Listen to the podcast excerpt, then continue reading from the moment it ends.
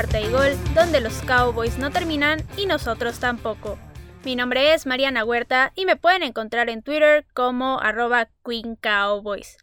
Y empecemos con la única noticia rápida del día de hoy, y es que ya es oficial que el training camp de los Cowboys va a ser en Oxnard, California. Así es como sucedía normalmente antes de la pandemia. El año pasado obviamente no se pudo hacer así, pero este año, ya con el proceso de vacunación mucho más adelantado y con las medidas mucho más relajadas, los Cowboys sí van a estar ahí en este verano y las prácticas van a iniciar el 22 de julio. Después el equipo se va a ir a Canton, Ohio, el 4 de agosto para el partido del Hall of Fame, que es el jueves 5. Luego el equipo va a volver a California y van a tener una práctica conjunta con los Rams el 7 de agosto. Y ya después lo único que quedaría son más entrenamientos hasta el 12 de agosto. Ese día se acabaría el training camp.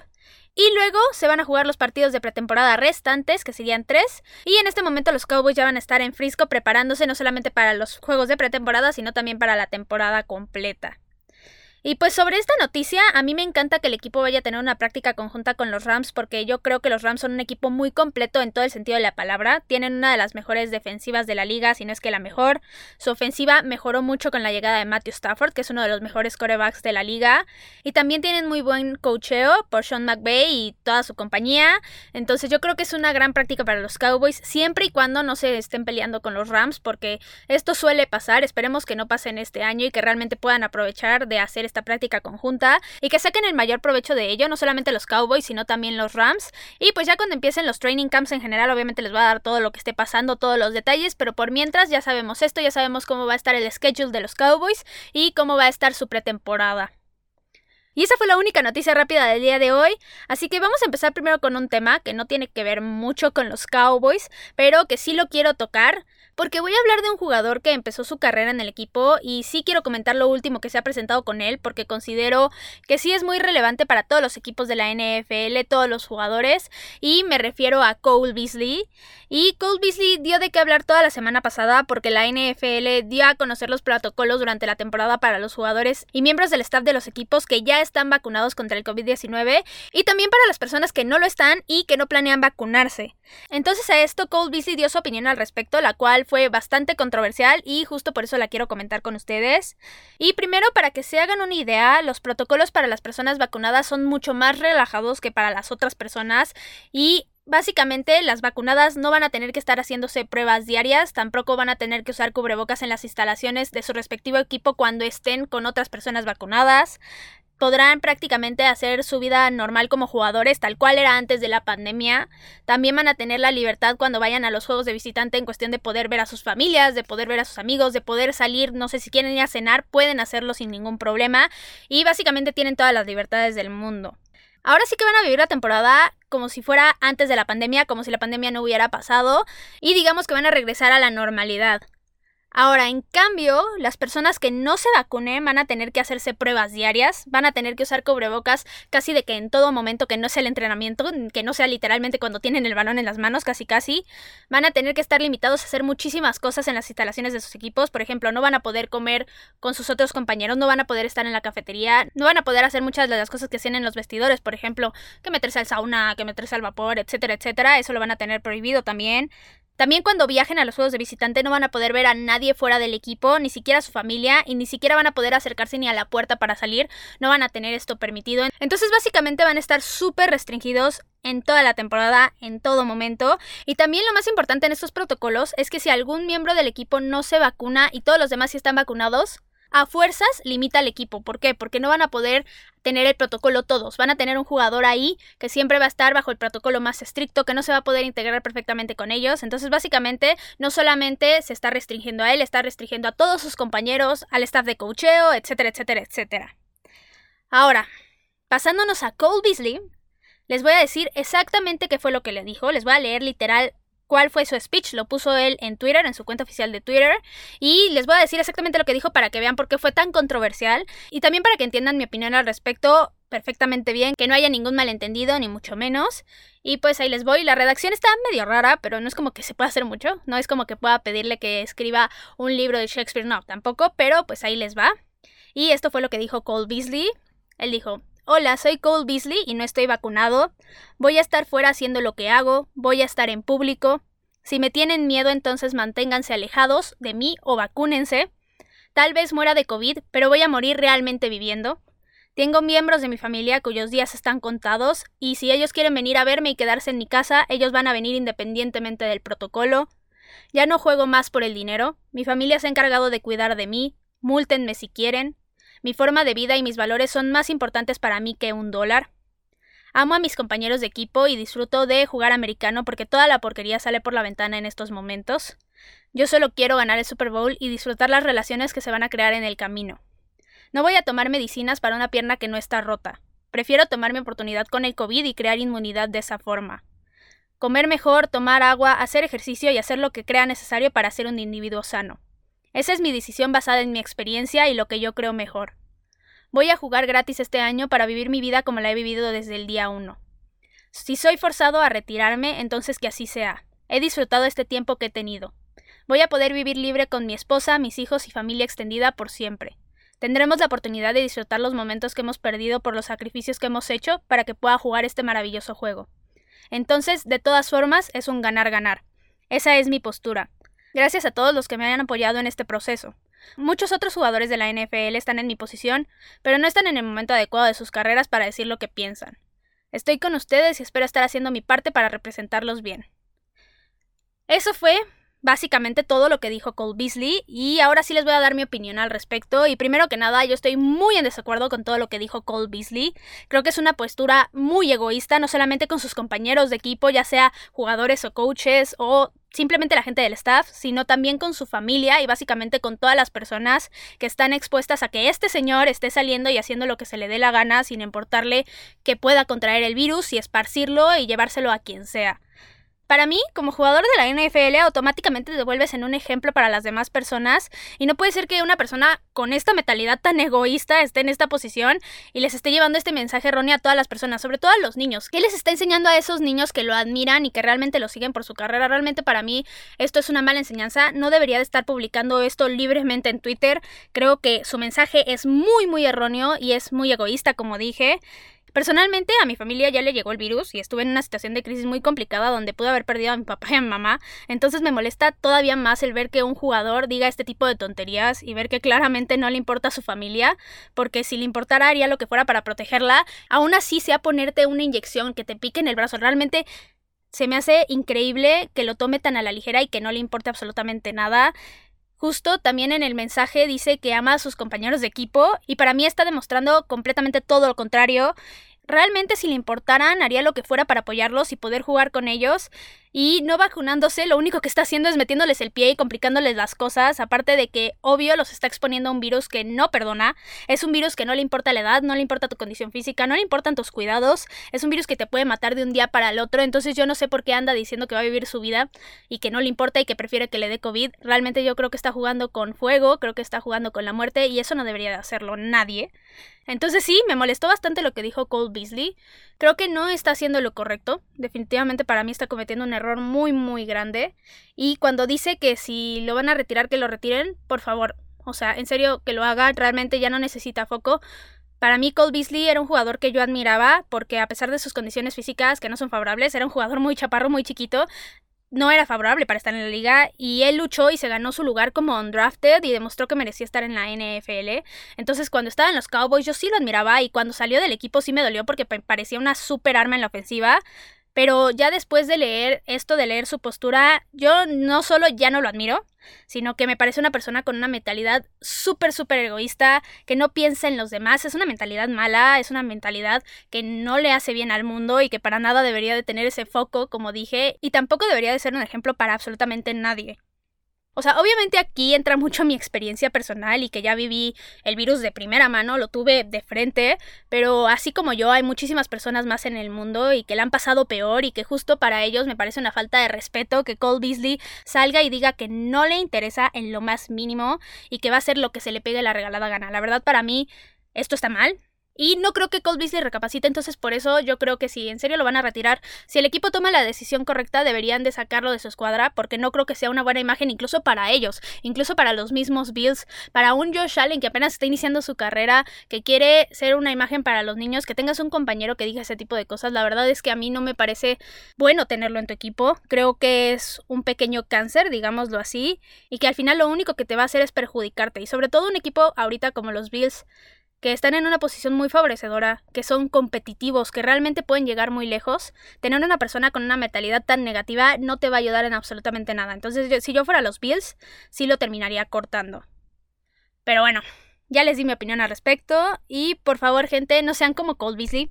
Piensen en los demás, sean solidarios y vacúnense cuando tengan la oportunidad de hacerlo.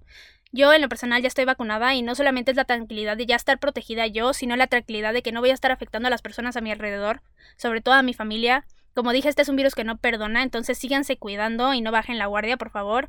Esto es como el americano, al final es un trabajo de equipo y todos tenemos que aportar, entonces síganse cuidando, vacúnense en cuanto puedan y realmente con este esfuerzo, aunque sea muy pequeño, aunque sea una persona a la que se vacune, es un esfuerzo y al final va a seguir sumando.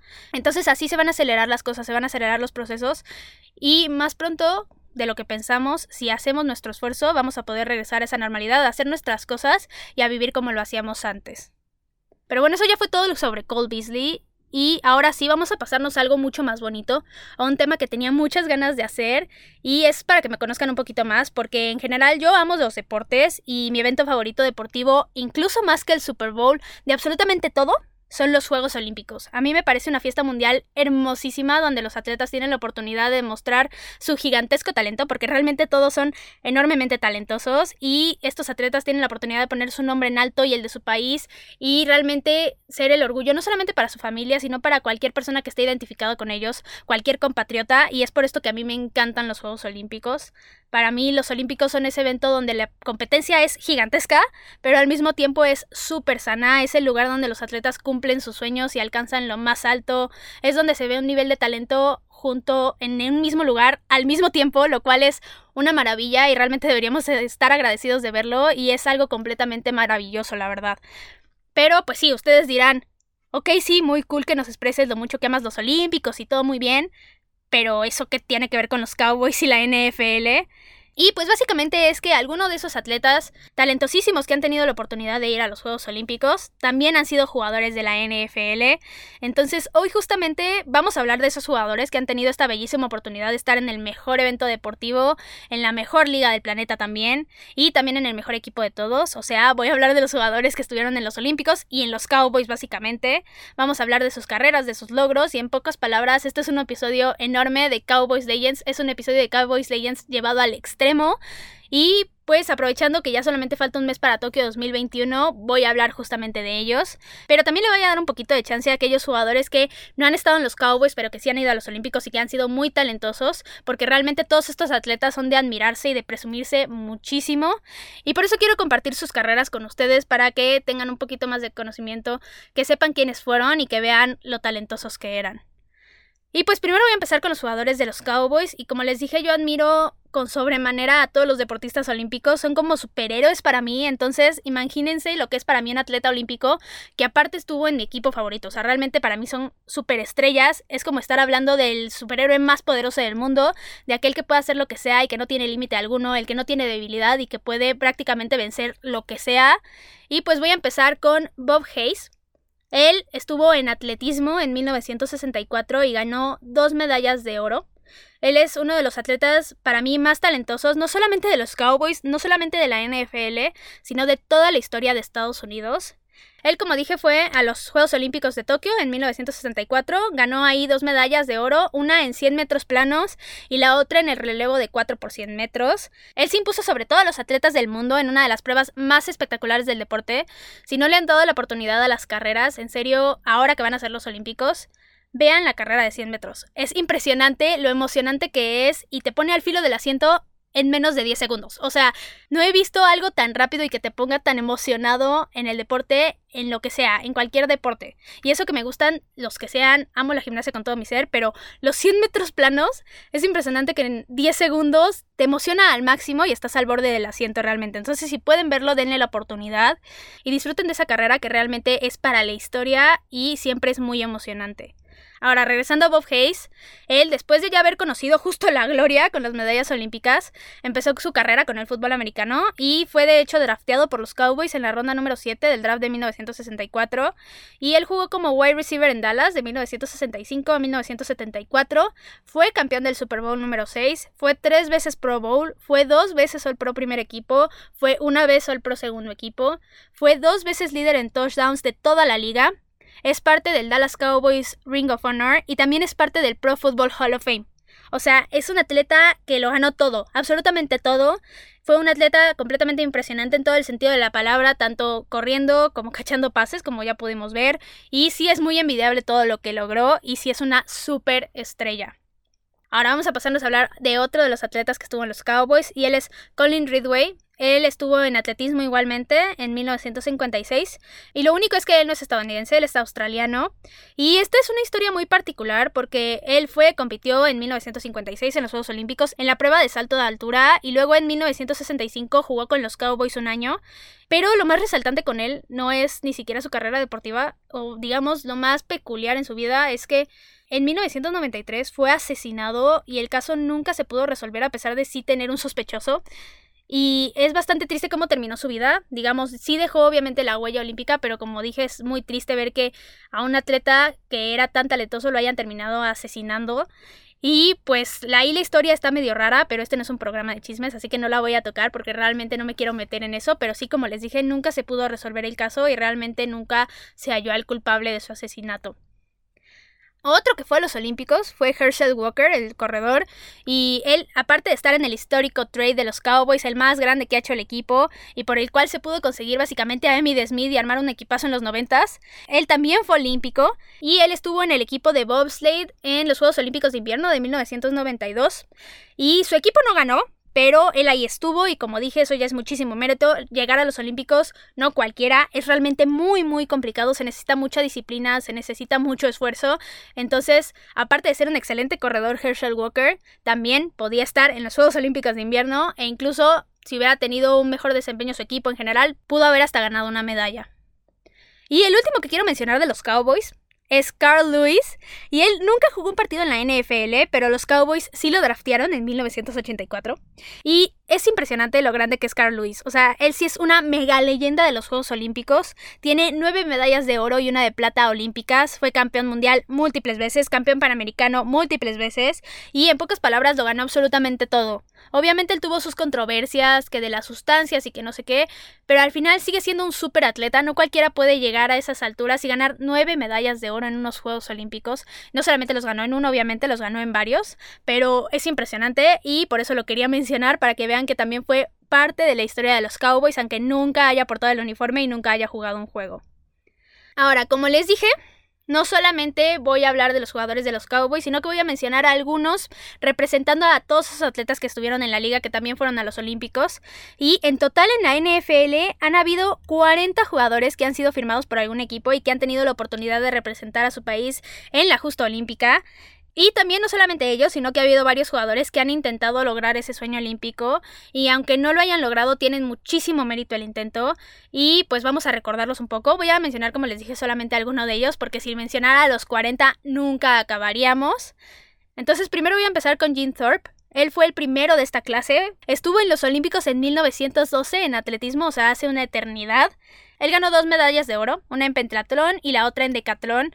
Él luego jugó fútbol americano, jugó béisbol profesional y también es parte del Pro Football Hall of Fame y del College Football Hall of Fame. Y la verdad es que es impresionante que un atleta haga tantas cosas. O sea, ya les dije, fue de atletismo, jugó béisbol, jugó fútbol americano. O sea, más talento no se puede y realmente dejó su huella a pesar de que haya sido hace una eternidad cuando jugó en la liga o cuando estuvo en los Olímpicos. Otro jugador que quiero recordar es Henry Carr. Él estuvo en atletismo y ganó dos medallas de oro, una en 200 metros y una en 4x400 relevos. Esto fue en el año de 1964. Él después en la NFL jugó en la posición de safety en los Giants de 1965 a 1967. Y él en su carrera de atletismo impuso cuatro récords mundiales en su momento y es parte del Salón de la Fama de Estados Unidos de Track and Field. Es realmente también uno de los atletas más talentosos que ha tenido Estados Unidos en esta rama. Otra atleta que quiero mencionar, que también es súper condecorado, sobre todo en la justa olímpica, es Glenn Davis. Él estuvo en atletismo y ganó tres medallas de oro. Primero estuvo en 1956 en Melbourne y ganó en 400 metros. Y después estuvo en 1960 en Roma y ganó en 400 metros y en 4x400 relevos. Ahora, después, él jugó dos años como receptor en Detroit en 1960 y 1961. No hizo mucho en el fútbol americano, pero obviamente pues ya tenía su carrera, ya había hecho todo en los Olímpicos, entonces no es como que tuviera que demostrar mucho. Y pues él es miembro del USA Olympic Hall of Fame. Y para recordar también a todos esos jugadores que han intentado ir a los Olímpicos y que no lo han logrado, voy a mencionar a DK Metcalf y lo menciono como representante porque él fue el más cercano, él acaba literalmente de intentar ir a los Juegos Olímpicos. Y sí, él apenas hace como dos meses más o menos intentó clasificar a los Olympic Trials de Track and Field de Estados Unidos en la prueba de 100 metros, la prueba más difícil. Y a pesar de que quedó en último lugar en su competencia, es impresionante el tiempo que logró. Él corrió los 100 metros en 10.36 segundos. O sea, es impresionante. Esta prueba, obviamente, los más rápidos del mundo la corren en 9.5 más o menos.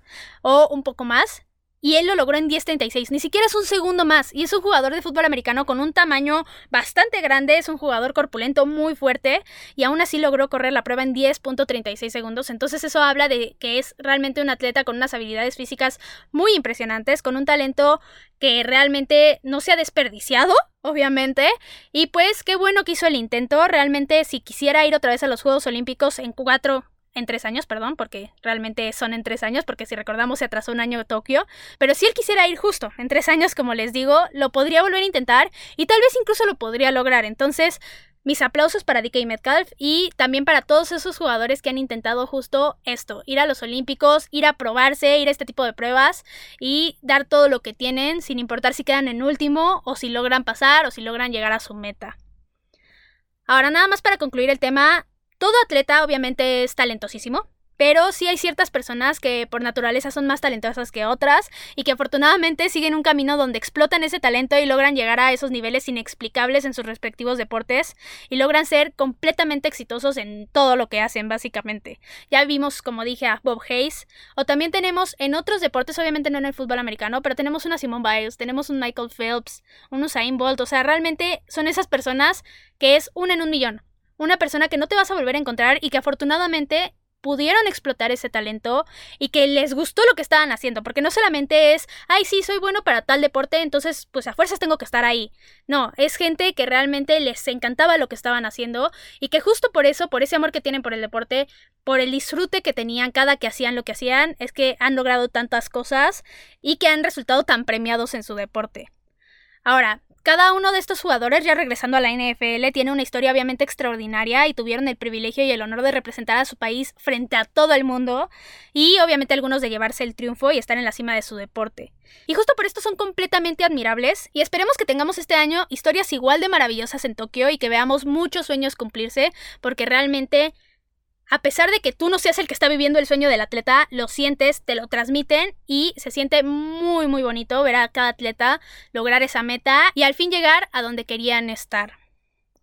Pero bueno, eso fue todo por el capítulo de hoy. Recuerden que me pueden encontrar en Twitter en arroba Queen Cowboys y en arroba cuarta y gol Cowboys.